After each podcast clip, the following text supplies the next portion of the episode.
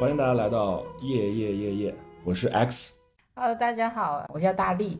大力老师呢，算是我播客这个想法形成的时候去聊的几个好朋友之一，所以第一期呢，我想找大力来一起来聊。对我来说，目前呢，就用大白话来概括，播客就是两个人在那里聊天儿，然后定一个主题，对不对？然后需要双方对这个主题有一些见解或者什么的。嗯。所以呢，当你邀请我说要我去跟你一起录的时候，我在想，what？就是我吗？我好像没有什么东西可以 share 的感觉啊。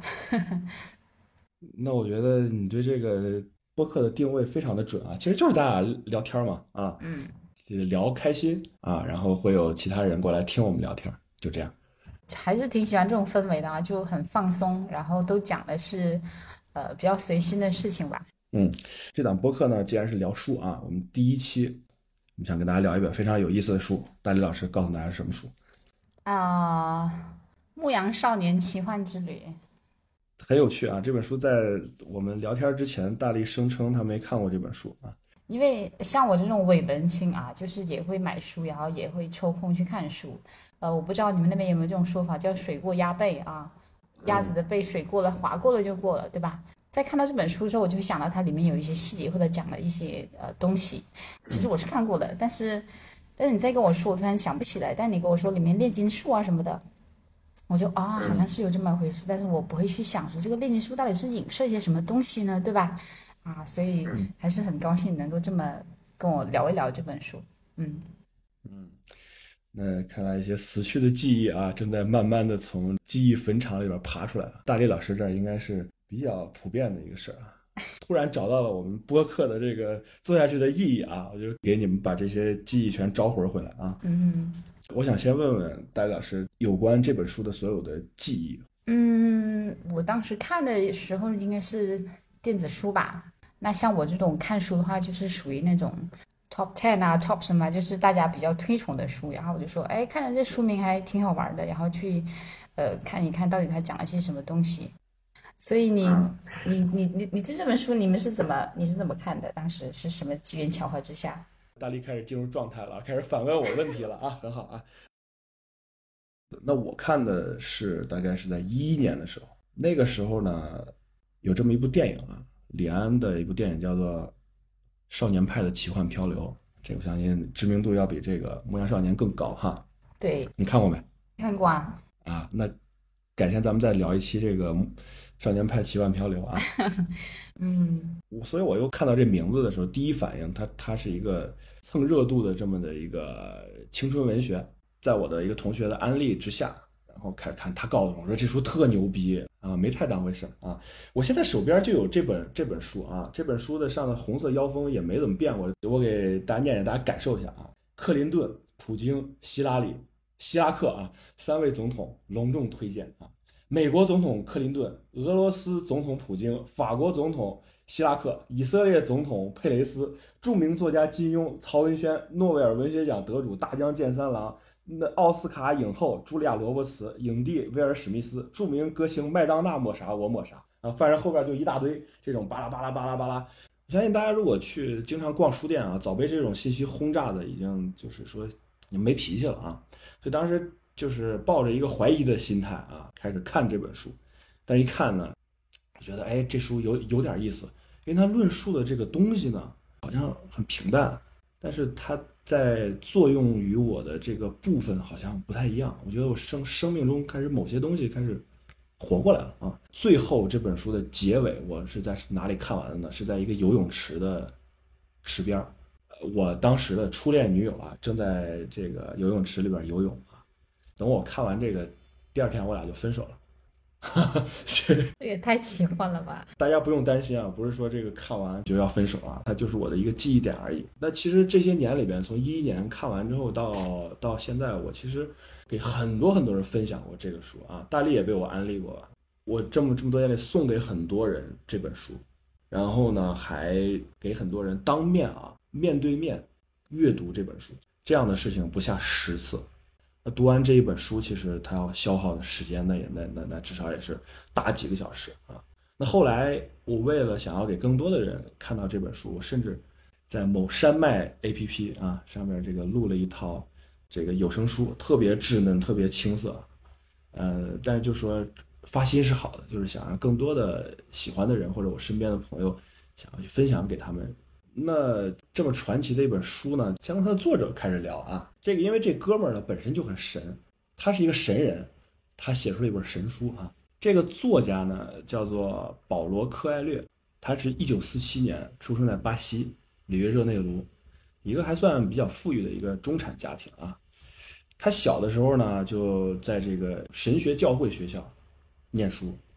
他十岁的时候呢，就想当一个伟大作家啊，所以说这个这个种子很早就就就就立下了，嗯。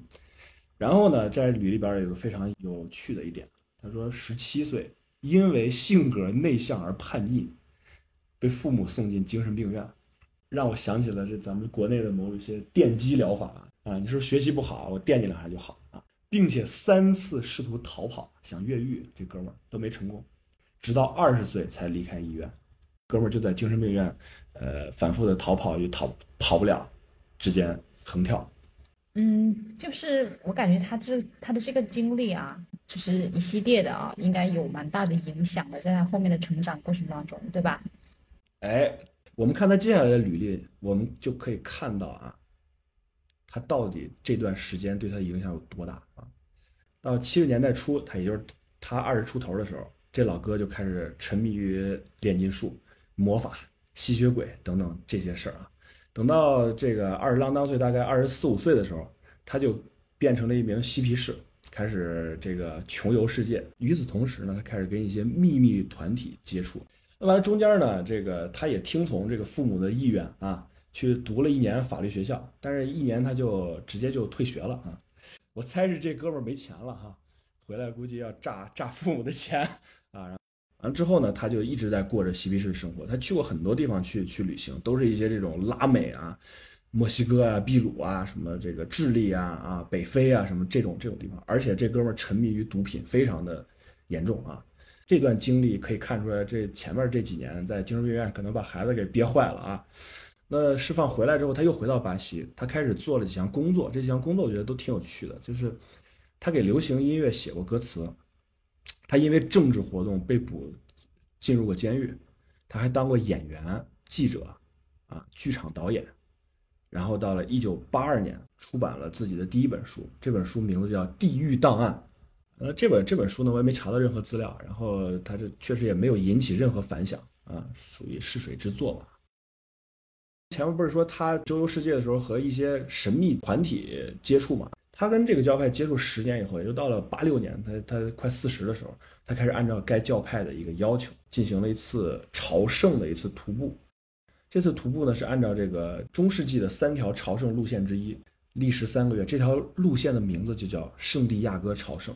啊，第二年呢，他就以这个为素材，他写了一本书，就叫《朝圣》，它相当于是一本游记嘛，哈。但是呢，其实如果大家阅读过之后，你会发现它它富有非常浓厚的这种神秘色彩啊，甚至我我觉得写的比《牧羊少年》还要悬。那有机会我们后面会再单独来介绍这个朝圣，在在这儿我们就不赘述了啊。那总之呢，这部纪实性的作品获得了很大成功，这哥们儿从此开始变成了一个堂堂正正的作家。那在这本书之后，他不是八六年，咱们算一个时间，他八六年去的朝圣，第二年也就是八七年，他写了《朝圣》这本书啊，又过了一年，到八八年的时候，也就是他出版《牧羊少年奇幻之旅》的这一年啊，《牧羊少年奇幻之旅》呢，它的原名叫做《炼金术士》，这是他的这个原著的名字，嗯，啊，还挺大的啊，他最开始的销售。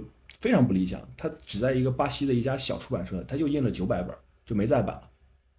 那直到一九九三年的时候，也就是这本书已经出了四五年之后，他的英译本在美国啊，这本书突然就引爆了，他在《纽约时报》的这个畅销榜上连续停留了三百零三周，陆续就出了法国译本、意大利、德国、西班牙，各个开始席卷全球，这个这个成为了一个非常罕见的一个文学现象。牧羊少年到目前为止啊，已经被翻译成了七十种语言，是二零零九年吉尼斯世界纪录被翻译成最多语言的图书。它现在畅销全球一百七十个国家，在全球的销量目前已经超过了七千万册，这是一个很离谱的一个数据啊。好，那我们已经卖了这么长时间的关子了，就是这这这到底是一本啥书啊？它它讲了啥啊？会引起全世界这么大的反响啊？但那其实它的这个主要的这个故事情节呢，特别特别的简单，简单到就是说可以两两段小作文就可以把它给打发了。嗯，那这本书呢，它也不是一个首创，它是在前人的基础上进行的二创。它的故事呢，来自于《一千零一夜》第三百五十一页的一个很小的一个电厂的故事啊。嗯。那在这个这么瑰丽的这么一个故事宝库当中，这个故事就是我们牧羊少年的这个故事，其实很不很不起眼儿。那他真正受人关注的时候是另外的一个大佬的一个搬运啊。这个人是谁呢？是博尔赫斯。他在他的短篇小说里搬运了一个故事，他把它命名为叫《双梦记》。给大家叙述一下这个故事啊，很简单啊。开罗有这么一个人，很富有。完之后呢，因为自己经营不善啊，就把这个家产全部都散尽了，变成了苦力。有一天晚上呢，他就在他的这个园子里边一棵无花果树下边睡着了，他就梦见呢，有人呢给他一枚金币，然后说你的好运在波斯的某一个城市，那你就去找吧。有这哥们呢，第二天醒了之后啊，就踏上了这趟旅程。然后呢，就经受了沙漠、海洋、海盗啊各种磨难，在在这里面啊，这这个过程被一笔带过。完了之后，他就到了，到了时候已经是半夜了，他就住进一个清真寺躺着过夜。结果呢，就阴差阳错，就这当天晚上正好有盗贼，他是个陌生人，他就被当做盗贼给抓到监狱去了。这个队长就问嘛：“你是谁啊？从哪儿来的？”他说：“我是来自遥远的开罗啊，做个梦说我我这儿有好运，我就来了。”嗯，然后大家都乐了，说：“你那么傻呀？”这个局长就说：“啊，说我也做过梦啊，我我的梦是什么？我的梦是我的好运会在开罗一个园子里边有一棵无花果树底下，啊，里边埋着宝藏。那这种梦大家都会做嘛，这很平常嘛。但是我不会像你这么傻啊，还去追这个梦。行了行了，放了吧，被放了，他就回到他的家乡了。”但是他知道这个地儿啊，对吧？咱们刚才说了，他家就是无花果树，他家就在开罗，所以呢，他在无花果树下挖出了宝藏，回到最初的地方啊，找到了他想要的东西。对，就是说他兜了这么一大圈儿，然后又回来了，所以这个又被称为双梦记啊，就是他做了一个梦，然后他又得了一个梦，就这么简单，嗯，非常精巧的一个小故事啊。博尔赫斯的笔下，他只是做了一个搬运。但是在保罗·柯艾略这里，把刚才我们说非常简略的那部分内容啊，他路上经历的所有的波折磨磨难，进行了一次丰富的二创，变成了一次奇幻之旅。也就是说，整个的这部书的内容就丰富了整个的这个追寻梦想的这个过程。我也知道现在大家看书其实都很多时候是比较基于一些现实的一些选择，就是说啊，我看这本书有什么用啊？它能不能让我升职加薪啊？它到底跟我们的现实生活有啥关系？一提到现实啊，其实我我我到现在为止我都不太懂现实生活到底是一个什么样的概念啊。我觉得现实生活就比如刚才你举的那些例子啊，就啊读这本书到底它能够反作用反作用我身上，体会在这种现实我能够看得见的东西方面，比如说。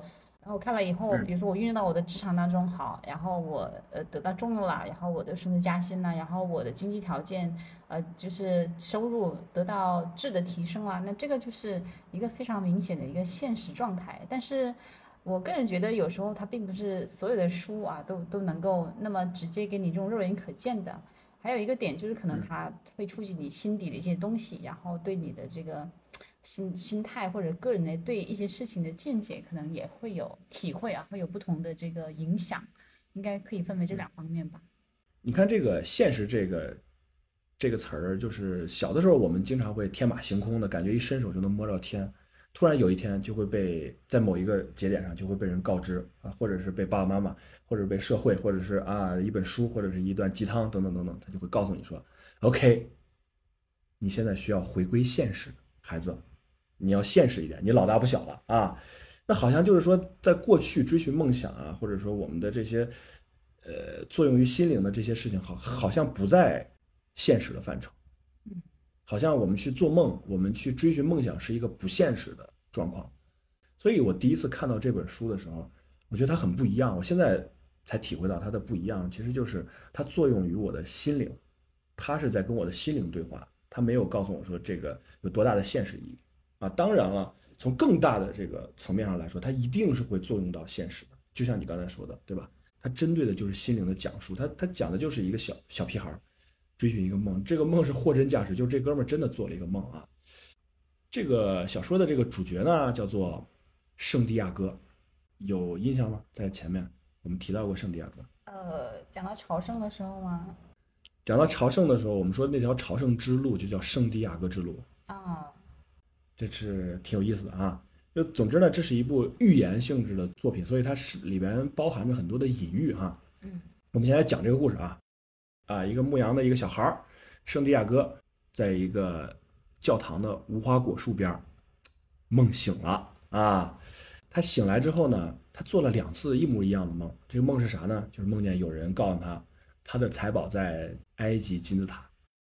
他醒来之后呢，他就决定想去把这个梦解一下，去去找一个大仙儿啊，去解梦。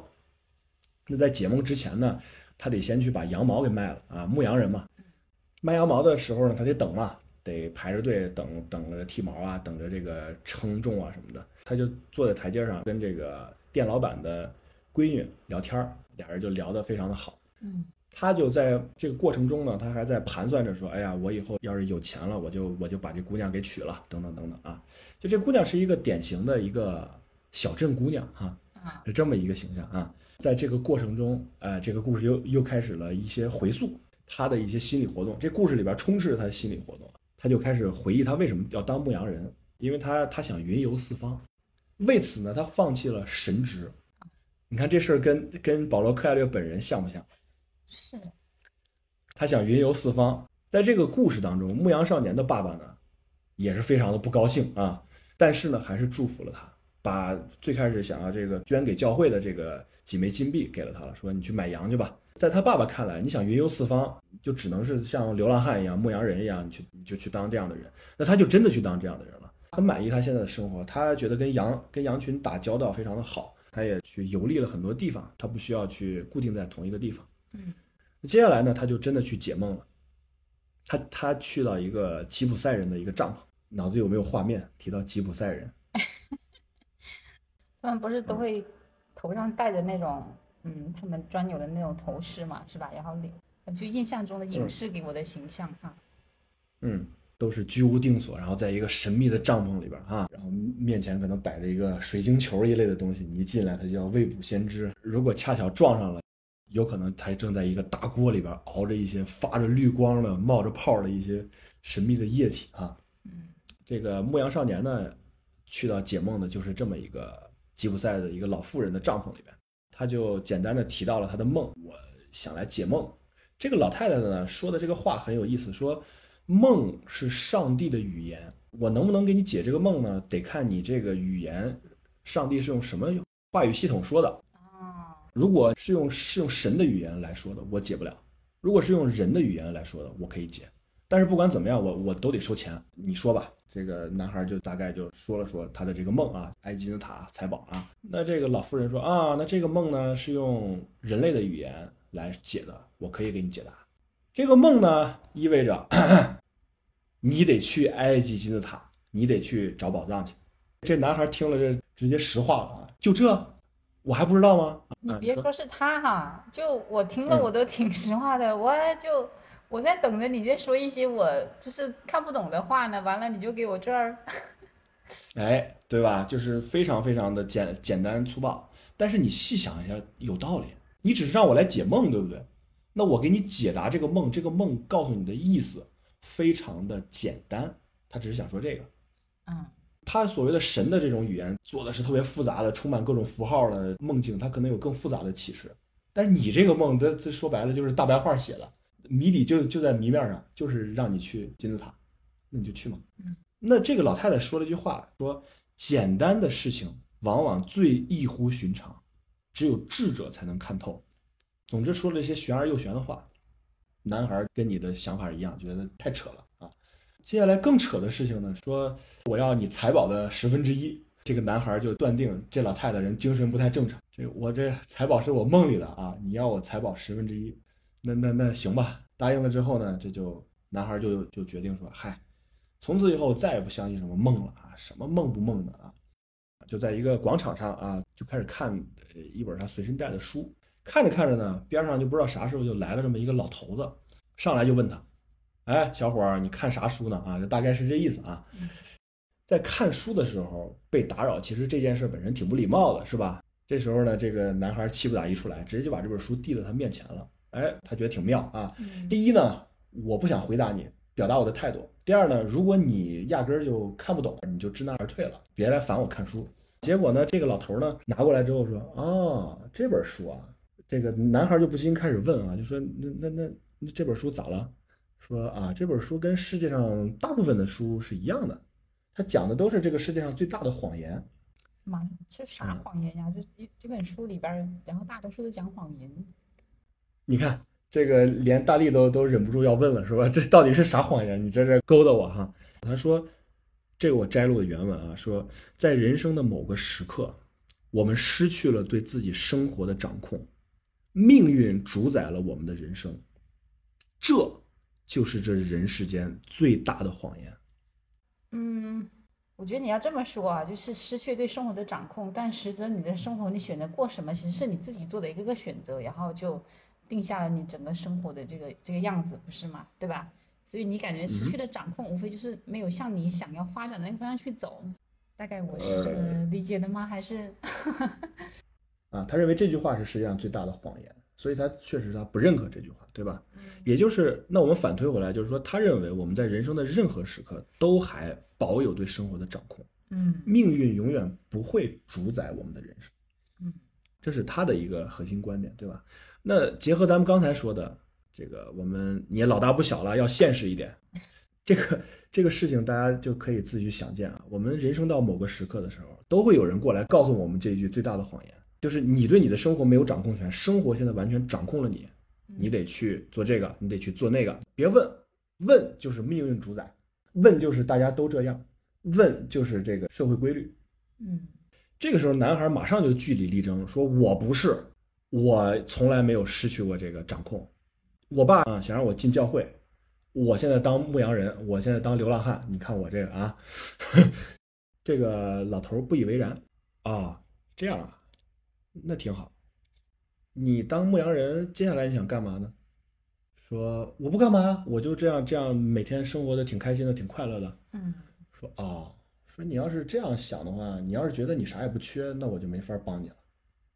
这男孩就火了，说说什么呀？你这你跑过来这个打搅我，跟我说一些玄而又玄的话，你现在说你没办法帮我，我没祈求你的帮助啊。然后就在这个时候，这个老头呢，施展了一些神迹啊，出现了一些异常的一些状况。这个老头开始诉说这个男孩的一些过去的一些秘密。是男孩从来没有对任何人出口过的一些事儿啊啊。他说这些事儿我都知道。这这时候这个男孩才第一次问说说老爷子您您您贵姓高明啊？您是谁啊？啊？嗯他说我叫麦基喜德，我是撒冷人啊。这个撒冷啊是这个耶路撒冷的这个古老的说法啊。那这个呢对咱们的这个东方的语境可能不太熟悉啊。他是圣经当中神的祭司。啊，他是撒冷之王，然后呢，他在圣经中预测了这个耶稣的降生，以及耶稣会成为我们世界的王，是一个先知类型的这么一个人物。嗯。所以呢，他说他叫麦基喜德，就相当于是说这个有一天你去吃粉儿，对面一个老大爷，你问他你叫什么名字，他说我叫玉皇大帝，啊。基基本上就这么一个状况那那您在萨冷是干嘛的呢？这老头就乐了，说我在萨冷是干嘛的？我是萨冷之王，我在这儿出现是因为你正要去完成你的天命，而你差一点就要放弃了。我总是在这种时候出现在每一个人的生命当中。嗯那可能我不会以这样形式出现，我可能会以老头举了几个例子啊，说，比方说一个挖矿人，他一直在挖矿，一直在挖矿，啊，已经咱们讲挖了九千九百九十九天都没有挖到，准备放弃了。放弃之前，他他把自己所有的愤怒都都集结在脚下的一块石头上，他把这块石头愤怒地砸向这个矿山，结果呢砸出了这个金矿。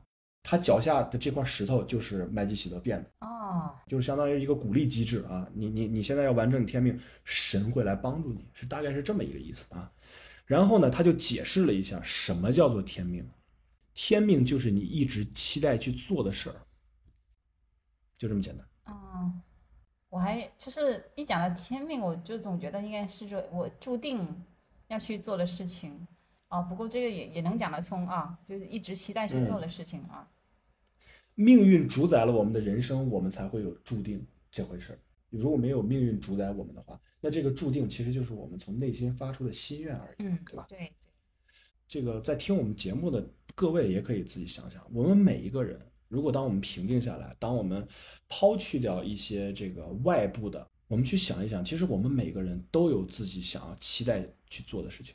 然后他紧接着说啊，他说，那这个天命呢，随之而来会有一股神秘的力量，他会不断的去向你证明说，你这个天命根本就是扯淡。但是他接下来说了一句话非常有趣，他说，但是这股神秘力量不是一个有害的力量，它是在帮助你完成天命，它不是你的阻碍。所以它阻止你一定程度上，其实它是在在帮助你，就是去完成，只是这个路呢是会有点曲折的，对吧？哎，我觉得你理解的很好，就是就像九九八十一难，如果没有九九八十一难，那我要着铁棒有何用啊？九九八十一难是成就了这最终的求取的真经，所以这个神秘力量就像这个八十一难一样，它是一种可以从积极的面向来看待这些阻力，它它实际上是想助你完成。他说，在这个星球上存在着一个伟大的真理，无论你是谁，无论你做什么。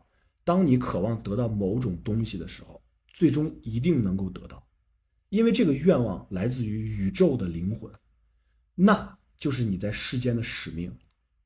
完成自己的天命是人类无可推辞的义务。万物皆为一物。当你想要某种东西的时候，整个宇宙会合力助你实现愿望。他就说了一些很金句的话啊，很很很这个很玄妙的话啊。嗯，这老头呢就马上就举了个例子，说指了一下远远处的那个卖爆米花的小贩。卖爆米花的小贩呢，算是这个这个故事当中的最佳酱油哈。他从头到尾没说过一句，没有一句台词儿，但是经常被拿出来做对比啊啊。成工具人啊，啊，对，你看那边有一小贩，他呀，他跟你愿望一样，他也想云游四方。他也想当牧羊人啊，最后但是他想云游四方，他就在在想当牧羊人不行吧？这个当牧羊人太穷了，我想云游四方，我得有点钱啊。所以呢，他就开始攒钱，攒完钱之后，他干嘛呢？他就开始开了一个爆米花的一个小摊儿。嗯，久而久之，他就离不开这个小摊儿了。啊，他就开始真的变成了一个小贩。嗯，他怀揣这个梦想，怀揣着梦想，慢慢慢慢的也就淡去了。然后这个人呢，到了晚年，到六十岁他退休的时候。他会去非洲待六个月，这就是他这一生唯一的旅行，但是他本本人不知道。你有没有觉得在现实生活中很多都是这样的人？就是我想完成一个什么事，那我没钱啊，没钱怎么完成？那我先先挣钱吧。你挣挣着钱你就忘了，逐渐离谱，你就忘记你最初要要要干嘛了，你也离不开你要做的事情。总之呢，老头就说说我可以帮你，但是我要你十分之一的羊。他说啊，给你十分之一我财宝行吗？老头就呵斥了他啊，说还没到手的东西你就许诺给别人，这会让你对这件事情就不重视了。说明天还在这个地方，你带着你十分之一的羊过来，咱们接着聊。这男孩就陷入了一个非常激烈的一个内心活动啊，最终他还是决定卖掉羊群。结果呢，出奇的顺利，马上就有人买了。老人后边告诉他了，说这叫新手的运气啊。在现实生活中，我不知道大家体验过没有。嗯，我我知道，我经历过。那是一个什么样的事情啊？就我们大家一起朋友去玩嘛，然后呃玩一种牌，然后我是完全不懂那个规则的，然后他说那那没事儿，我教你。就我在很很懵懂的状态下就跟他们玩了，然后就是前几把全都是赢的，而且那个牌特别好的那种。然后等我就是搞清楚里面规则了以后，哎，我的新手运气就差不多了，然后后面就就就被就挨打了。哎。这个新手的运气呢是很神奇的，我相信就像大力一样，很多人都经历过这样的事情啊。他说为什么有新手的运气？是是这个世界鼓励你，想让你接着去追寻天命，所以想给你一些便利。在他这儿，也出现了啊。他带了十分之一的羊给了这个老头儿。老爷子，那您帮我吧，怎么帮？然后这老头儿就说了跟这个吉普赛老女人说的一模一样的话啊，说啊，呃，你得去埃及金字塔找你的宝藏啊。他一瞬间在想，我操，这这是不是老两口子合伙来骗我骗我钱来了啊？这个老太太先做铺垫啊，先虚无缥缈的要我财宝，这老头儿呢再趁机下手 啊，这再把我这羊给骗走啊。昨昨天你老伴儿也跟我说了一样的话啊，我这但是可可一分钱也没收我的呀。啊，这个老头儿说，错，我帮你下了这个决心，你最开始它就是个梦，但是我现在让你去追寻这个梦，对吧？我们说有行动出现了，本质上就会发生改变。这个老头儿啊，从他的一个胸前的一枚纯金的镜子上面取下两块宝石，他说这两块宝石叫乌灵和图明。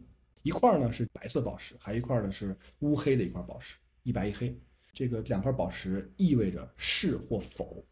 它怎么使用呢？就是当你发现预兆，但是你辨别不出来这个预兆的时候，嗯你就来，你就你就可以使用乌灵和图明来帮助你，就是一次小型占卜。但是老人就是提醒他，你不能依赖这个东西啊，凡事你得自己做判断。啊，让我想起以前我小时候看剧嘛，不都不都是在去哪里的路上，然后就有人就说，哦，我给你呃两个什么东西，然后你不到就是迫不得已的时候，你可千万别打开，然后就就就是那种感觉啊，放到我们中国的版本里边啊，对那接下来呢，他又讲了一个小故事啊，在这个本来就不长的这么一个小说里面啊，套层夹杂着各种各样的这种小故事啊。呃，说有这么一个这个人想要去追寻智慧，他听说呢，他们城市当中有一个智者住在很遥远的沙漠的尽头，他就去想找这个智者。他跋涉啊，长途跋涉之后，来到了智者的庄园。到了智者庄园之后呢，智者和一帮这个好朋友正在吹拉弹唱，正忙活着呢啊！大家这这这叫什么？声色犬马？哎，不对，就是大家正在这个吃喝玩，这这这这这怎么说啊？这个啊，大家正在 enjoy their life，呃，enjoy the life，对，party 啊，对我们用英文来说，他们正在开 party 啊。嗯所以智者说呢啊，我现在这这正喊麦着呢，没时间搭理你。你这样啊，我这屋子里好好逛一逛，很好玩的，这里面有很多收藏品，有很多有趣的建筑风格等等等等。你先去玩一下，等一会儿你再回来的时候，咱们再聊你的事儿，好吗？他说可以啊。完之后等一下，然后给了他一把勺子，往里边滴了两滴油，说这样啊，这两滴油你拿着，不要洒了，记着啊，千万不要洒了。这男孩呢，一直看着这两滴油，到哪儿转的时候都特别小心，别让别人碰洒了，啊，自己也别端洒了。整个转了一大圈回来了，智者说：“怎么样，看见我这个美丽的花园了吗？”啊啊，你看见我的那些那个神奇的挂毯了吗？啊，什么都没看着，就老看这两滴油了，啥也没看着。啊，说嗨，那这太可惜了。行了，我这边也这个忙完了，我带你整个咱们再转一圈。这一次啊，这个智者本人带着他游览整个的这个庄园，哇，那真的是这个让人目眩神迷、琳琅满目啊，非常大开眼界。转完这一圈之后，他感觉哇，太棒了。结果呢，一低头发现自己这两滴油早都已经不知道在啥地方给碰洒了。嗯没了。智者就说出他的结论，就说你来不是想要寻求智慧吗？这就是智慧。你要看尽这世间所有的精彩，同时不要洒了自己手里的两滴油。他这个根据我粗浅的理解啊，是不是就就是说嗯你，你你肯定是要有所追求的，对不对？你你要去找你要的嗯东西，但是你也不能忘了你的本性、你的初衷嘛，是吧？嗯，啊，理解的很好啊，就是咱们自己这一亩三分地儿，咱们得把住了。但是呢，同时也要看到这个世界啊。我的理解是这样的，可能就是一个比较好的状态，这就是智慧。嗯，假设这两滴油是我们所拥有的东西啊，首先我一直都觉得我们不可能拥有任何东西，我们只是去体验和享受整个的这样的一个过程。那假设这两滴油是我们此时此刻是在我们名下的东西吧啊，这个整个的这个世界的精彩外边的，那保持这样的一个平衡，就是最佳的状态，这就是智慧。那这是这个老头儿最后送给这个牧羊少年的一个故事啊。你会发现，其实这个小说它本身它的这个讲述方式也挺一千零一夜的哈，就故事套故事这种哈。这个老头儿就跟他道了别之后，赶着羊就走了，他就很快就渡海，就到了非洲。我们知道埃及嘛，在这个北非哈，嗯他非常惊讶的发现，哦，原来这么遥远的，我觉得我一辈子都不会抵达的一个地方，其实就这么简单，在一天之内我就到了。上午我还在当牧羊人呢，嗯。下午我就到了一个呃一个港口城市叫丹吉尔啊，他在一个酒吧里边儿，哎呀，这个周边的这个环境很陌生啊，他语言也不通，什么也听不懂人说话，他想点杯东西喝，他都不知道该怎么点。嗯。那这个时候突然出现了熟悉的乡音，有人在说西班牙语，嗯。他就哎呦，他就特别亲切，发现也是一小男孩儿啊，这小男孩操着一口西班牙语跟他聊天儿，哎，他就天然就有亲近感嘛，他乡遇故知，俩人就聊起来了。完了之后呢，这个男孩就问他说，呃，你是来干嘛的呀？呃，然后圣地亚哥就就说我我要去金字塔啊，他还留了个心眼儿，他没说在找宝藏，他就说要去金字塔。他说哦，去金字塔呀，我能帮你啊啊，那太好了，对吧？这个同乡能够帮帮个忙太好了。他说那但是咱们得有旅费啊，你你有钱吗？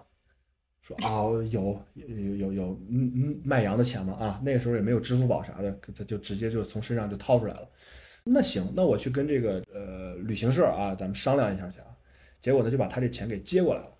这男孩觉得有点儿别扭，这个你直接就拿我钱，但是一想说，哎呀，嗯，再要回来是不是不太好？所以他就也没说话，他就想了想说，哎呀，反正我比这人强壮，呃，我我就一直盯着他，就没事儿。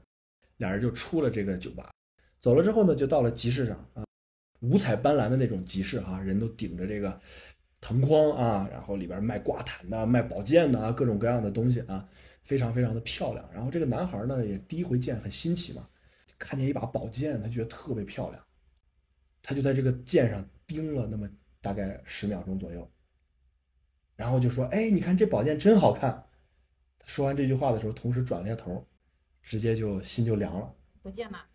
对，这哥们儿溜了啊！但是这种热闹的集市上呢，他他到哪儿找去呢？没地儿找去啊！男孩真的就是欲哭无泪啊，觉得说，哎呀，这个世界真的对我不公啊啊！他有一系列的心理活动，他第一个这个念头是说，他决定不再相信任何人，谁来我都再不相信啊。第二，他要诅咒所有找到宝藏的人，谁找到宝藏我诅咒谁。为啥呢？因为我没找着。那接下来他又说：“他说我要我永远啊要尽全力保住我所有手上有的，哪怕只有一点点，我都要死死攥住，因为我太渺小了，我无法将整个世界揽入怀中。”嗯，老王给他讲那故事讲的是啥来着？呃，两滴油吗？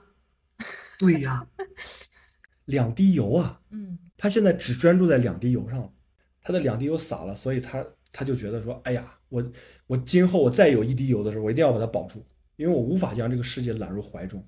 这个是其实也是很多的人的一些想法啊，以一种收缩的状态面对这个世界，就是说我都这么少了，我怎么能给别人？我给别人我就少了，我不能给予，我要尽可能多的去占有，有有这样的心态，对吧？很多的大佬都叙述过这样的状态，你是越给你越有，而不是越越占你才越有。这个很喜欢的一个大神啊，弗洛姆，他就说过，说强者是什么样的人？是可以给的人，对吧？我我有东西可以给别人，而不是说我占有了多少东西，这不叫强者。嗯这个男孩现在就陷入了一种穷人思维，嗯去他的梦想，我不再追寻。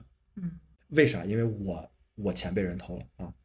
我觉得这个很生动呀，因为就犹如一个就是初出茅庐进入社会的一个人，对吧？然后以抱着美好的愿景去，然后寻寻求东西，然后呢也没有恶意，接着呢就被这社会狠狠狠狠的上了一课，那那然后就就有一种非常保护自我的一个心理嘛。对，痛定思痛，他就想起了这个两块宝石，他就问了一个问题：这个神对我的祝福是不是还存在？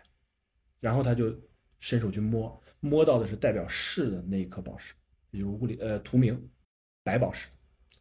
哇，这个时候他心突然就安顿了一点，说啊，神并没有放弃我，他还在祝福着我。他接下来又问了第二个问题，他说：“那我还能不能找到财宝？”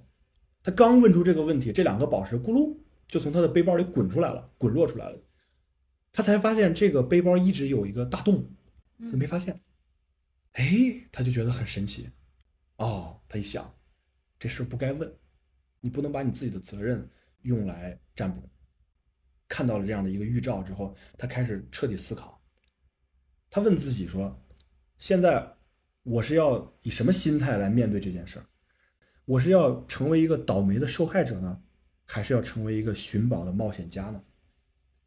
呃，一系列的这个活动之后，他选择说：“我要当一个寻宝的冒险家。”那这个时候呢，他的心开始安顿一点，他开始不那么慌乱了，他开始在这个集市上开始来回溜达啊，寻找一些他也不知道要溜达啥，寻找一些机会。这个老王不断告诉他要看懂预兆，他说：“这个人世间啊，这个已经上帝已经给你每一个人的每一条路留下了全部的预兆，各种各样的预兆全在这个里面，你只需要去看到他们，并且正确的去解读他们。”他就开始溜达。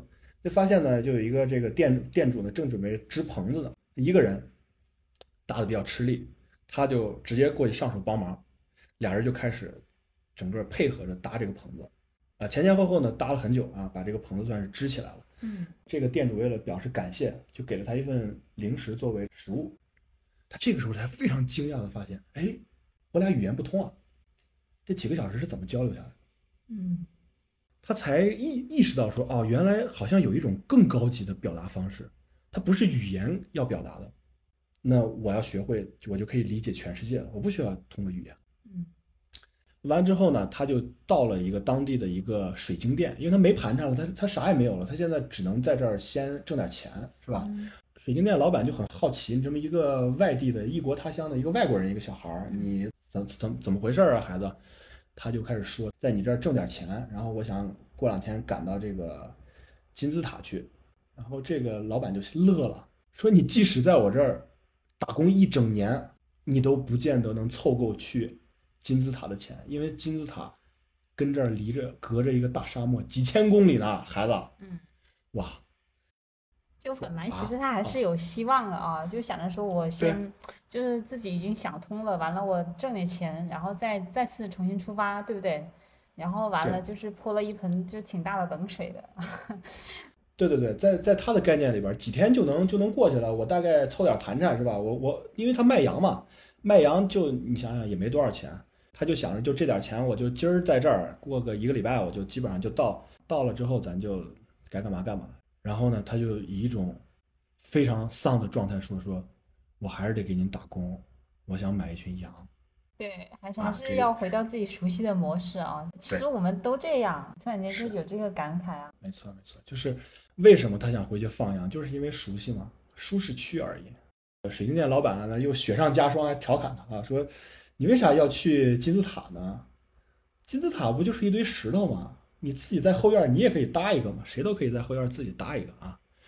他就开始在这个店里打工，打工之后，他就逐渐了解了这个水晶店的老板啊。水晶老板有一回就告诉他说：“梦想嘛，年轻人谁没有啊？啊，叔叔我啊，年轻的时候也有个梦想。他们是这个伊伊斯兰教啊。他说我们啊这一生。”都得去做一件事儿，就是得去圣城麦加朝圣一次啊！每一个人啊，你在中东，你应该应该对这个比我要了解。就是我呢，早年间也想要去朝圣一次，可是呢，觉得说，哎呀，没钱啊，得要旅费，我得挣点钱。哎，这个熟悉的语境又回来了。在现实生活中，我们每次都会这样说啊：你实现梦想很好啊，但是你得挣钱啊，你得现实一点啊，对吧？结果呢，他的这个起步比这个爆米花小贩要高。那开个水晶店吧，啊，大家都知道后边了啊，就就就就离不开了。他说水晶是易碎的，就是找了个借口不去实现梦想了。他说我这么多年哈，在这个店门口坐着的时候，看着来来往往的去朝圣的人和朝圣归来的人，是有一些人去比我当年要有钱，但是大部分的人比我当年要穷多了，他们也在朝圣。每一个朝圣的人，不管是他们去的时候，还是他们回来的时候，我脸上那种兴高采烈、那种表情、那种状态，没他没见过。他说他还记得一个皮匠啊，就是一个修鞋的一个皮匠，跟他说，他说我在沙漠里边为了去朝圣，我在沙漠里整整走了一年。嗯。但是现在我我回到这个城市当中，为了讨生活，在城里边转来转去，我觉得比朝圣累多了。啊，大家自己品啊。直到有一天呢，这个这个男孩呢看到了一个预兆啊，他在山坡上的时候呢，听见有人抱怨说：“哎呦，这山坡上怎么连个卖茶水的地方都没有？渴死我了。”嗯这个男孩他就开始给店主提议，他说：“咱们可以用水晶杯来卖茶叶啊，啊，这是一个这个跨界的一个点子啊，我们可以用这个茅台来做拿铁啊，对吧？就是这么一个点子啊啊。对，啊 就是如果说接下来的剧情是不是会是，就是这个老板他一开始是比较难接受的，对吧？因为他已经长久的处于他自己的一个模式经商模式之下嘛。然后，嗯，但是你说像这个呃酱香茅，不是酱香咖啡，对一个一个 一个大热点哈，我我觉得嗯。可能往后，如果说老板有按他这个模式走的话，应该会会会很哦很成功啊。啊，一个看过这本书的人在猜后面的剧情啊。不是，我猜对了现在真的就纯纯在跟着你回忆，你懂吗？我现在只依稀记得他有在去到沙漠里面，然后有好像有战争还是什么的，嗯，有有有这样的事吗？呃还，是有可能有，有可能没有啊。啊，那就像大力哥刚才预测的啊，当然了，这个老板他知道这是个商机，但是由于他长久以来他抱着这样的状态来活着，他说那我得扩大规模。我现在觉得这就挺好，但是，OK，我支持你做这件事。这其实就印证了这个老王说的那句话，说当你想做一件事情的时候，全宇宙会合力来助你。啊，你会发现各种各样助力就出现了，前提是什么呢？是你要追寻你天命，而天命是什么呢？就是你内心的心之所向。嗯啊，那现在男孩按照预兆行事了，这个事儿就就非常的顺。那总之呢，老板就是经过一番挣扎，说行吧，批准了，批准了，那就用水晶杯开始装茶。哇塞，跨界啊，直接就是这个大火。在某一天，他赚到了他要赚的钱，他要跟水晶店老板道别了，他要回去买羊了。那他又开始内心活动，嗯他就觉得说，哎呀，又开始感慨，说你看，还是挺有意思的。那你看我之前做牧羊人，羊群虽然能教会我很多东西，但是毕竟有有限，它它没有跟人打交道这样的快乐。那第二呢，我现在已经是一个，我再回去当牧羊人，那我肯定是全镇上最靓的仔，我会外语啊，我还可以把羊毛卖到这个，就卖到非洲这边来，我现在都熟悉了。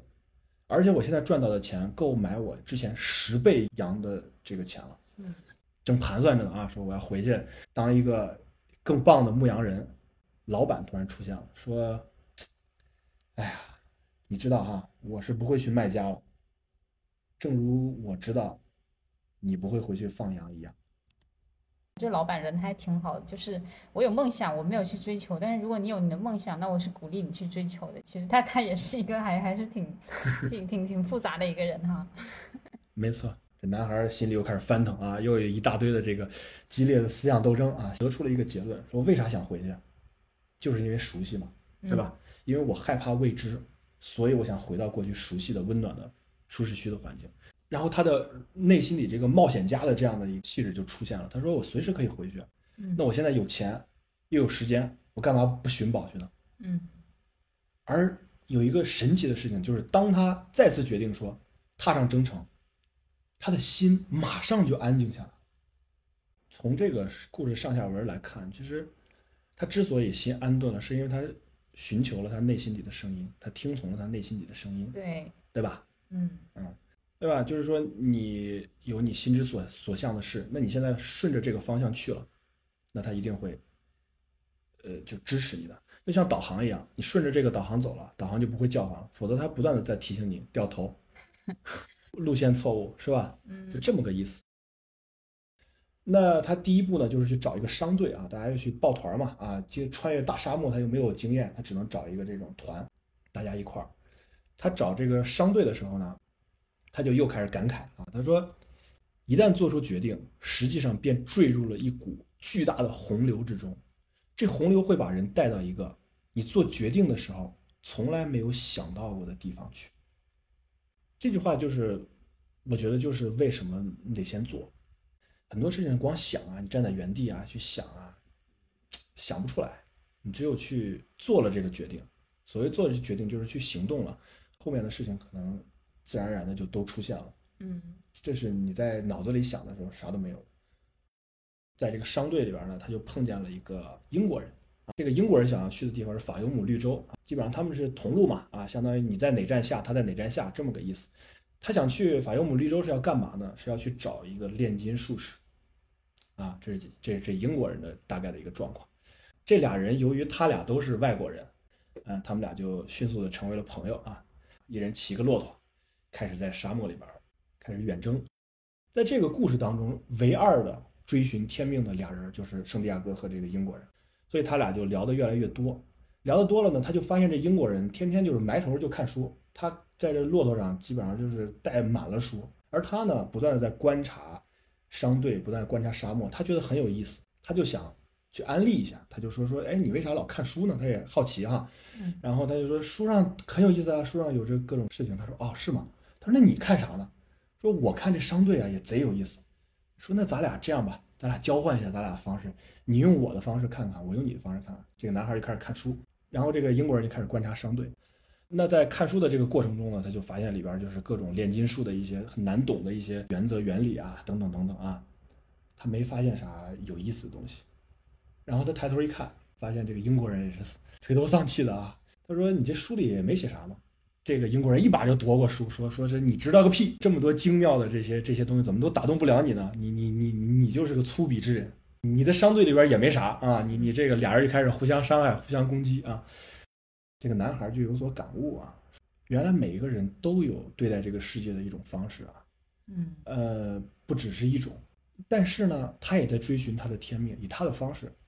因为这件事儿，我尊重他啊，也就是说，要尊重每一个人在这个世间行事的方式嘛。那走了一段时间呢，他们就到了一个绿洲，就是法尤姆绿洲，也就是这个英国人的这个终点啊。这些英国人就开始找找这个炼金术士，他们就守到井边开始问。这个英国人呢，可能是一个你像书呆子嘛，比较内向一点，就窜到这个圣地亚哥去问啊，看见了一个浑身包裹着黑色纱巾的女人啊，只露出眼睛，他就上前去询问她。询问完了之后，这个女人神色慌张，就马上就闪躲他。很快呢，他就又又回过头，对男孩补了一句说：“你下回再见到我这样的人啊，你你千万别跟我说话，听见了没？呃，因为这意味着我是一个已婚的妇女，而已婚妇女是不能跟陌生男人说话的。嗯嗯又陆续来了来了几个这个已婚妇女啊。那不管这个英国人怎么撺掇啊，这个圣地亚哥就是不问。嗯，直到看到了一个啊十五六岁的一个小女孩，呃，没蒙纱巾，哎，这个时候他才上前去询问。哎，这个时候呢，这个就是按照这个偶像剧的套路啊，时间定格那，你猜一下会发生啥？哇哦，难道是 fall at first like like love at first sight 就就一见钟情吗？对，我一定要给大家念一下他这个原文里边的这一段啊。这是世界上最纯正的表达方式，无需解释，就像地球在无垠的太空中不停地运行，无需任何解释。那一刻，男孩唯一明白的是，他正站在他生命中的女人面前，什么话都不需要说，他肯定也明白这一点。别的事情不好说，但在这件事情上，男孩坚信不疑。尽管他的父母以及先辈都说过，必须在恋爱、订婚、相互了解和有了钱之后才可以结婚。说这话的人啊，大概从来不了解宇宙的语言，因为如果掌握了这种语言，很容易就能理解。世上总是有人在等待着另外一个人，无论是在大沙漠，还是在大城市。当这两个人最终相遇、四目相对的时候，过去的一切和将来的一切全都变得无足轻重了，只有眼前的这一刻最重要。简单来说，这俩人就看对眼了啊。就是他说一句话，他说就是凡是说那种啊，俩人要相处啊或者怎么样，他们都不懂宇宙语言啊。你觉得是啥？那不是爱吗？哇，对呀、就是爱嘛。那那其实所有的事情都是后面的事情。那在之前，两个人一个人对另一个人的感知，那其实是在瞬间完成的，对吧？嗯那一切都在建立在这个基础之上，而不是在之后。这时间静止了好一会儿了啊。呃，这个女孩叫法蒂玛，很羞涩的给他说了啊，说说确实是有一个奇怪的人，就是能把石头变成黄金啊，是有这么一个人。这个时候英国人就很高兴啊，他就去找他的师傅去了，回来就跟这个男孩分享，然后他说：“这个我师傅说你想干啥？我说我想做炼金术。我师傅说那你就去做嘛。这话有没有很熟悉啊？跟前面他们说的是一样的。嗯嗯，英国人算是实现了他的天命。嗯这男孩呢就开始陷入了这个情爱的挣扎，他又会想起来，我我到这儿来干嘛来了？我是来追寻天命的啊，天命不在绿洲里啊。他一想起这事儿，他就别扭，他就觉得难受。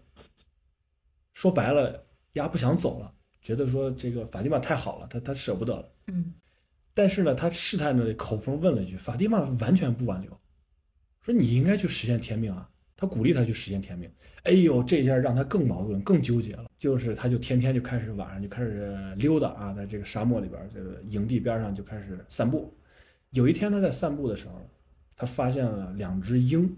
那总之呢，有一些复杂的这个鹰的这些陨落啊和它的飞翔啊，他在其中看到了一些凶兆，有士兵要入侵这个绿洲，看到了这么一个幻象啊，然后觉得很害怕。赶驼人呢就说：“你应该去跟我们这个绿洲的军事首领跟他们说一说这个事儿，毕竟你发现了这个预兆，对吧？”嗯去了之后呢，哎，然后这些人就陷入了非常激烈的讨论当中，因为是绿洲啊，是一个大家约定俗成的一个和平之地，你们不能在绿洲里打仗啊啊，也不能去入侵任何一个绿洲，这是一个规定规矩，所以他们就觉得说这事儿不太可能。最高首领是一个平和的老者，说 OK，那既然有这样的一个预兆，我们还是要听一下。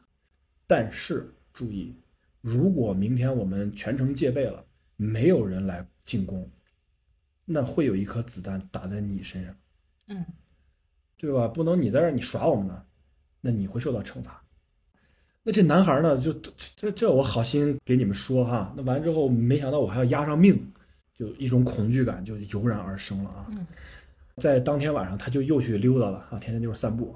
结果呢，就发现了一个黑衣人，啊，就是一个非常高大健壮的骑在马上的一个拿着圆月弯刀的这么一个黑衣人啊，说你是什么人啊？你竟敢解读预兆？哟，他一看我这事儿说对了，你看这不就是敌军出现了？这个男孩就一动不动，然后呢，刀尖已经抵到他的这个脖子上了。这个时候呢，突然收刀还鞘，这个人一摘下面罩，就是英国人在找的那个炼金术士。啊然后他说：“他，我得测试一下你的勇气啊！看来小伙子还可以。就是明天晚上这个时候，如果你还没死，那你就到帐篷来找我吧。”啊，总之呢，第二天真的有部队来了。由于他们有了提前的防备，大获全胜。嗯这个男孩呢，因为这件事儿获得了大量的报酬金币。到了晚上的时候，他就去找这个炼金术士，想要去解开自己心里的这些迷惑。呃，炼金术就招待他吃饭嘛，说说咱吃啥呀？说啊，我这儿刚有两只鹰啊，我给你收拾收拾炖了啊。他这才发现啊，那预兆里边那两只鹰，就是炼金术士的鹰。哦这 这时候他哎心里咯噔一下啊，原来这个事儿好像是炼金术士做的一扣儿。您这个这个干嘛要给我这大费周章的弄弄这些事儿呢？炼金术士就说说我得到了一个预预兆啊，说这一批商队里边会有一个人会成为我的弟子啊，相当于是我重要的一个教导的一个人。嗯你说的是那英国人吧？他不是已经找你了吗？炼金术士就说：“嗨，他呀啊，不是不是不是，他现在还没开窍呢。”也就预示着说，不是这英国人，是谁呢？是你，也是圣地亚哥，哦你才是我的弟子，才是我要被教导的那个人。完了之后，俩人就聊起来了，说：“小伙子怎么回事啊？怎么到这个绿洲里来了？然后接下来什么打算啊？”就开始聊呗。呃，男孩就叙述了前面的一些恢宏的事情，以及他遇到了他的真爱法蒂玛嗯法蒂玛，他就不想走了。然后呢，这个炼金术士说：“那你不是要去金字塔吗？你咋不去了？打算啥时候去啊？”说：“我不去了啊，这个沙漠里边老有打仗啊，不安全。”说：“嗨，这这是打仗嘛，沙漠里常有的事儿。”说那个，我现在已经有钱了，我有财宝了。他说啊，那你这财宝也不来自金字塔呀？说那个我现在有法蒂玛了，我有我真爱了。法蒂玛也不是金字塔来的呀。这其实啊逻辑大师啊，他他啥都有了，对吧？就就对，经济基础也有了，爱情也有了哈。炼金术士直接一个逻辑大师啊，就是一句话，全部都不来自金字塔，嗯，对吧？你这说服不了自己啊。哎呀，这男孩就就就纠结啊纠结啊，他就问他说，嗯那那那如果我想留下，那那会怎么样？这个炼金术士就说说，这一切啊，其实都是幻象。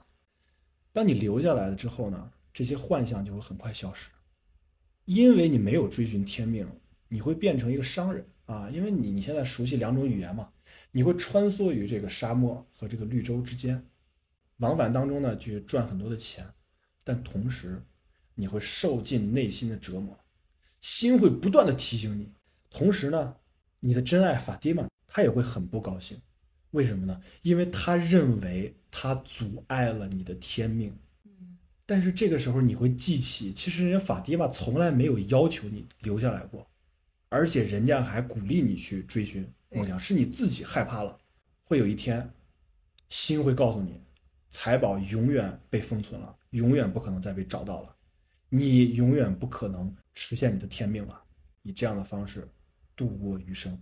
我觉得就是这整个过程，我只是想感叹一下这个小姑娘啊，就真的是挺不错的一个人。那一般人家正常的，对不对？那那我碰到一个我喜欢的人，然后完了就两个人都很宿命式的相识，然后相爱嘛。那正常的话，他要远去，对吧？他去追寻他认为他呃想追求的东西。那我正常的我肯定是不想跟他分开呀。就是在这故事当中，我觉得这个他是一个非常。啊、就是有他自自我一个行事原则的一个人啊，他他也他也有情爱，但他也知道，就他的爱的那个人是需要去做另外一件事情，然后那个事情才能让他更完整。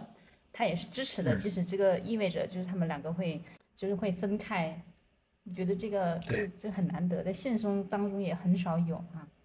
在这里面，法蒂玛本人也说了很多的话啊啊，就是法蒂玛是一个非常坚强的女人，她不断在重复说：“我是沙漠中的女人，现在我已经找到了我的天命，就是你，就是我亲爱的圣地亚哥，但是你要去找你的天命，我会等待你。”所有的这一切啊，这个内心活动挣扎了之后，师傅也给他说了后面的会发生的事情，他再次决定上路。而这一次心又立刻平静下来。那接下来呢，他师傅就跟他说：“说收拾收拾，咱们明后天咱们就出发。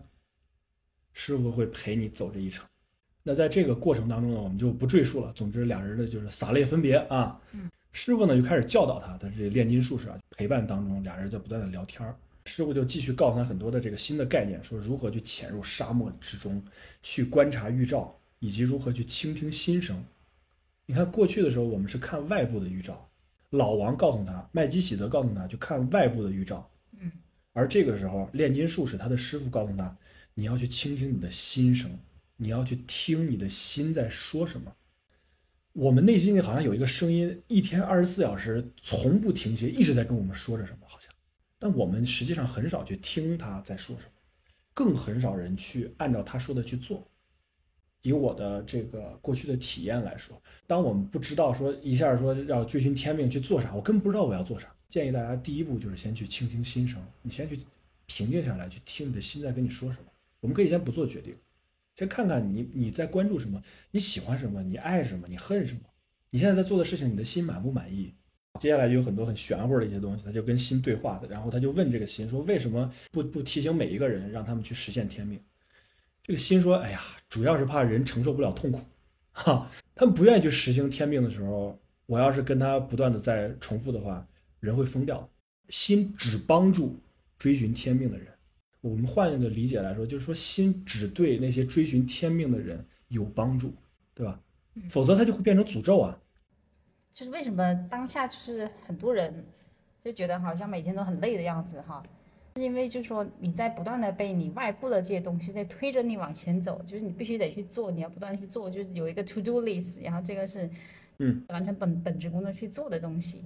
那在这样不嗯推动当中，其实就会有这样的一个说法，就是我没有时间，然后静不下心，然后也没有条件和能力去倾听他，然后去为之做出回应。呃，我觉得这应该是嗯多数人的一个当下的一个状态。没错，我们为了一些啊、我们也不知道在忙啥的一些事情，却忽略了一些非常大的对我们人生有关键性作用的一些问题，比如说活着的意义。这个问题难道不重要吗？它难道比你加班要赶一份报告更重要吗？反正至少以圣地亚哥的这个视角，他认为，哇，现在没有什么事情比倾听心声更重要了。嗯他们就一路走啊，就一男孩就一路在想这些事儿啊，那他们就发现呢，越来越多的这种有关战争的这种恐怖氛围就开始笼罩着他们啊。大力哥在刚在刚才模糊的遥远的记忆里边有战争这一块啊，证明他这段写的是非常的怎么说成功啊，让大力哥仅存的记忆里边还有还有这个记忆。对，你看，所以所以我记得是正确的啊，真真的是有战争哈，就是 当然，当然啊。那接下来呢，他们就继续往前走，真的就遇到了一个这个军营，前面只是士兵盘查，嗯，带到这个帐篷里边去问话了，说你们跑到异国他乡来想想干嘛？男孩一句话都没说，都是他师傅在这儿帮他说，然后他就指着男孩说，说他带着钱，他他想过来献给你们，就根本就没有等男孩开口，炼金术士直接就抢答，然后直接把男孩钱袋儿就交给指挥官了。嗯然后就指着男孩说：“如果他愿意啊，他可以仅凭这个风的力量就可以摧毁你整个军营。”哎，指挥官就很有兴趣，说：“啊，哎呦，我想见识见识。”然后这个炼金术士说：“我们需要三天时间，我们有的是时间，可以。”然后俩人就从帐篷里出来了，就整个圣地亚哥整个都吓傻了。这个炼金术士架着他胳膊，然后走了出来，然后说：“说不要让他们察觉出你的恐惧。这些人都是勇敢的人，他最鄙视的就是胆小鬼。”嗯追寻天命的人知道自己需要掌握的一切，只有一样东西会令梦想无法成真，那就是你担心失败。他说：“我不担心失败，但是我真的不知道啊。”那你就得学会它，因为你的生死现在取决于这件事情。哦说如果我做不到呢？说那你就将在追寻天命的过程中死去啊，那你也比大部分的人的死的方式壮烈多了啊，好多了，因为他们很多人都根本不知道天命的存在。哎呀，他就觉得就是说万念俱灰啊。到天黑的时候，他又来找这个炼金术士，炼金术士正搭着鹰准备去打猎去。说你你你你还有闲心喂猎鹰呢，师傅，你要是咱要是不知道这个事儿的话，我咱俩都得死。说不不不不不不不，你会死，因为我知道怎么把自己变成风。救命啊！大家可以看出来啊，是炼金术士这个在考验他的徒弟，是吧？就是说，那就像老王跟他要羊一样，你得压上一些实际的风险，嗯很多的潜力才能被激发出来。等了一天又一天，那这个我们在这儿呢，只大概论述一下，大家可以去看原文，写的是非常的精彩。那他呢，到第三天的下午就开始跟这个沙漠对话，因为他已经非常熟悉跟沙漠对话了。我们说过啊，就是一个又悬又抽象，然后又好像很真实的这种对话。他们在谈论的话题是什么呢？是爱。沙漠说：“你你聊的这个事情 是我所不知道的，但是我有一个大哥，他知道爱是什么东西。那大哥就是风啊，然后风又开始刮了起来，开始跟他聊天儿。你叫我出来干嘛呢？说我想要变成风。说不可能，你就是一小男孩，你怎么可能变成我呢？嗯这男孩就说：“宇宙皆为一物。”这是他的第一个师傅教给他的。心中有爱的时候，你就可以化成天地的万物，你想化成什么都可以。说哇塞，你聊的这个话题，我这跟你唠不了了，咱不在一个段位上啊。你，你要不你再跟我大哥聊聊吧？说你大哥谁是太阳？那完了之后，他就开始问太阳啊，你懂得爱？太阳说对啊，我当然懂得爱了。你看我啊，我跟这每一个星球，比方我跟地球吧，那我跟地球的这个距离不远也也不近，我再近一点，我就我就把它上面一切生命都烤焦了；我再远一点，大家都得不到我的这个滋养了。所以呢，我是在适度的保持距离，那是我理解的爱。这个男孩说说不对不对，你也不懂爱，爱是保持距离吗？爱不应该是这个隔岸观火的呀。嗯你你你无法体验这种爱，是因为你没有付出过，你没有打开过你的心，你没有去体验过这些东西，那你怎么能说你懂得爱呢？太阳也被说服了，那行了，我也跟你聊不了了。说那我该跟谁聊呢？我现在就想把自己变成风。他说我没这个能力，你得去跟造物者本人去沟通。哇，接下来这段描写很有画面感的一段描写，就是他在那一刻感觉到时间、空间全都静止了，好像是自己漂浮在宇宙中的那种感觉。他突然感知到了万物。啊，大家可以想想那个超体，超体里面有有这个大脑开发到百分之百，就大概是这种状况，他就没有形态了。而当这些科学家问他说：“你你在哪？Where are you？” 他说：“I'm everywhere. I'm everything。”对吧？到了最后你会发现万物就就就是一体的。男孩变成了风，从一处静坐着，然后到了营地的另外的一端，而这个风大到。几乎摧毁了整个营地。哦，还还真的给他变成了。对，这这是全篇最华彩的一章啊，也是最玄妙的一章。我们不不要从一个特别这种奇幻的方式去理解它，就是我们去把它从置换到内心，你会发现，其实这种人变成风的事儿有还是有的。比方说像乔布斯创建苹果，乔丹拿到六个总冠军，他们可以用这个爱去做。任何事情，那他们实际上就是把自己变成了风。他是任何的一个伟大的灵魂都经历过的一个灵魂暗夜的一个过程。在这个现实生活中，有很多这样的人完成过这样的使命。嗯，那接下来呢，他们就也快走到这个旅程的终点了，快到埃及金字塔了。在一个这个小的一个修道院，他们稍作停留。这个时候。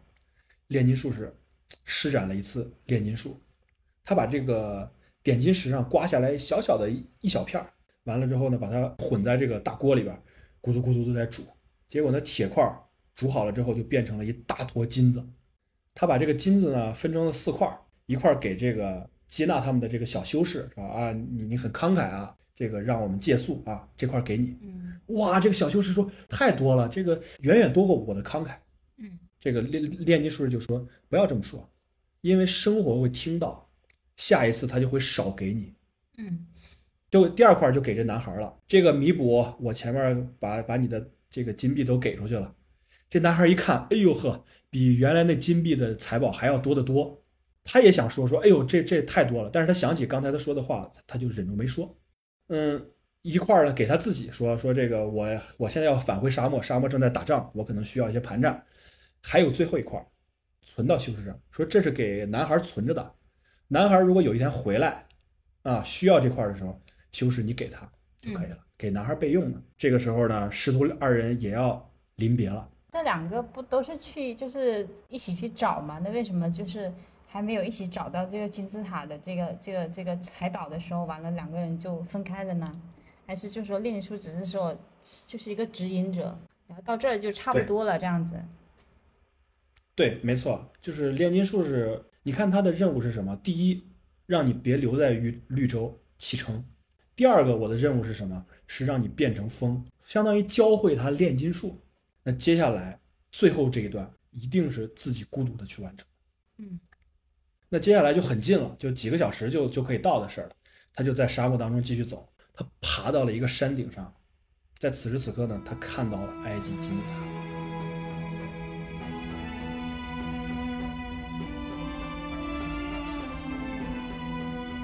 整个的月亮出生，哇，这个景色太美了。他他双膝跪地，泪流满面。此时此刻呢，又 Q 到了这个水晶店的老板啊，他就在想，我只有见到我才发现，没有任何人可以在任何后院建一个埃及金字塔。这种我们要去长见识，我们要去见到更多好的东西。为什么伟大的东西？是因为你们在书本上看也好，听别人说也好，你真正站在那儿的那一刻，其实。你才会明白为什么你一定要来这儿看到这东西。我第一次去看云冈石窟的时候啊，就是我在很多地方听，不就是几个烂雕塑吗？真正到我到了这个云冈石窟的面前，我仰望着这个其中的一一尊这个佛像的时候，我整个人浑身酥麻，浑身战栗。这种感觉可能就是男孩现在的感觉。你看他这一路上经历了多少波折磨难，他曾经多少次想要去放弃。那完了之后呢，他的心告诉他说。你眼泪落下去的地方，埋着你的宝藏，去挖吧。他就开始挖啊，在这个这个大大的沙漠里边挖呀挖呀挖啊，嗯，结果呢，这哥们儿呢就挖了一夜啊，唱的嗓子也哑了啊，一直挖，啥也没没挖来。快到天亮的时候呢，把贼给招来了啊。结果呢，在这人身上发现了金子，好家伙，这一下就一通这个严刑拷打，说你是干嘛来的？嗯，身上怎么会有金子？肯定有更多的金子，就想弄死他。这个时候呢，他就已经感觉到了死亡的一个威胁，他就说说我在找财宝，找啥财宝？说我就把这一路上说说我的，我做了一梦啊，完了说金字塔这儿有财宝，我在这儿挖啥也没挖着啊，碰见你们了。这几个人就哈哈大笑。其实听过了，大家都已经知道结尾了哈，我们不卖关子了。那这个首领呢，就告诉他说说，那我也天天做一梦啊，我我做梦梦见我我的财宝就在这个一个废弃的教堂，一个无花果树底下。但是我我跟你不同的是什么呢？我不会傻到去为了这么一个梦，嗯，跑那么老远。哎，行了行了，把它放了吧，他估计不会再有别的金子了。所以这个就放了。和那个一开始你讲那个一千零一夜那故事就就首尾就气就就就就连上了嘛，对吧？对啊，对啊，就是它，它就是来自于这个故事嘛，灵感就来自于这个这个故事。就是我当时看到这个结尾啊，就是大家还记得啊，我在游泳池的这个边儿上，呃，看着我当时女朋友在里边游泳，我看到这个结尾，那一瞬间，我觉得我整个人都快要爆炸了。如果他真的在金字塔里边就找到了他的宝藏，我觉得这个故事太平庸不妙。对对，它妙就妙在它开场的第一句就在说说他从一个无花果树下睡觉醒来，梦见了财宝，也就是这哥们儿每天每日每夜就枕着自己的财宝在睡觉。但如果他不去到天边，他是不会知道他的财宝就在他的身边。他也不会相信他的财宝就在他那个睡觉那那那那下边那呀，对不对？没错，因为我是少年离乡啊，来到北京啊，然后这个在北京一待就是很多年，那我就特别体会这件事儿，就是说我离开家乡，并不是说我我最开始的想法是我永远都不要回来了。那久而久之呢，到现在为止，我觉得不必要用这么极端的方式来看，这就是旅行或者你你去游历也好的一个最重要的一个意义。它不是说要让你留在天边，而是说你不去到天边之后，你根本就不知道你身边熟悉的人或事物，他们有是什么样的价值，你怎么样去体验他们。也许你的财宝或者说你的人生就在你的身边，但是你并不清楚，并不知晓。那总之呢，就是以这么妙的一个方式啊，这件事就结束了。那这个时候你们也会发现啊，他这师傅啊，为什么要留一块这个金子在修士那儿？因为早都知道他会有，他会有此一劫啊。你发现他这几个师傅都都这样啊啊。那完之后呢，他在这个天黑之前赶回了这个他自己的生气室，开始挖，挖了半个小时之后，哇塞！终于挖出了一个宝藏，这个可能是某一届征服者、呃王侯将相留下来的一些早已被人遗忘的宝藏。打开之后是满满一箱的，这大家可以想见金银珠宝吧。而他呢，非常郑重其事的把他的那两颗乌灵和图明放进了自己的宝箱。这个时候，他又他又想起了这个吉普赛的老女人，说要他十分之一的宝藏。这个不禁感叹呀、吉普赛人真是很很精明啊。嗯，他正在想着呢，一阵风吹来了，带着沙漠气息的香风吹来了。这 啥呀？这个这个风里边呢，带着一个熟悉的甜美的气息，哦，这他的法蒂玛吗？并且呢，还有一个甜蜜的亲吻。这个吻徐徐的、徐徐的来到面前，落在了圣地亚哥的双唇之上。哦，嗯，男孩露出了微笑啊。然后呢，这个全书的最后一句话就是：“我来了，法蒂玛。”真的是一个结束了哈。嗯，它是一个 happy ending，然后就大家都会看书，都会希望有这样的一个 happy ending，但实际上它它也是一个就是感觉跳出了正常，就大家能够想象得到的那种 happy ending 啊，就就感觉它是经历这一圈儿，然后你根本就没有想象到它会以这样的一个圆满的方式去结束，啊，挺没错，嗯，挺好玩的，嗯，挺不错的吧？那下回还下回咱们接着录呗。好的，如果大家在现实生活中遇到过一些我们称之为叫做“牧羊少年时刻”，大家都可以在这个留言里面跟我们分享啊。比方说啊，哪一个部分你觉得哇，这不就是我吗？你都可以去跟大家一起分享分享故事。我们可能会在下一期或者今后的某一期里边，把这些好玩的故事分享给大家。然后大家喜欢什么书啊，也可以通过评论来告诉我们啊。这是我们第一期播客呢，就算是开张了啊。呃，感谢大家的，嗯耶，感谢大家的收听啊，我们下期再见啊，再见。